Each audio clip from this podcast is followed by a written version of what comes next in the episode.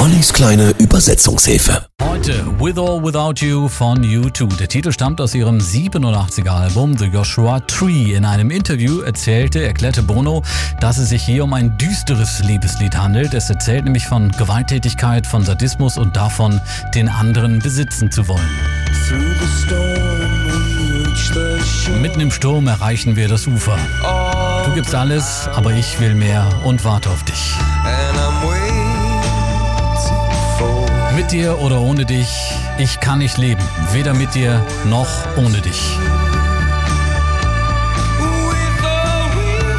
Bono sagte über den Titel With or Without You, Liebe ist ein zweischneidiges Schwert und ich wollte nicht über Romantik schreiben, da mich dieser Aspekt nicht so sehr interessiert wie die eben andere, wie die dunklere Seite der Liebe.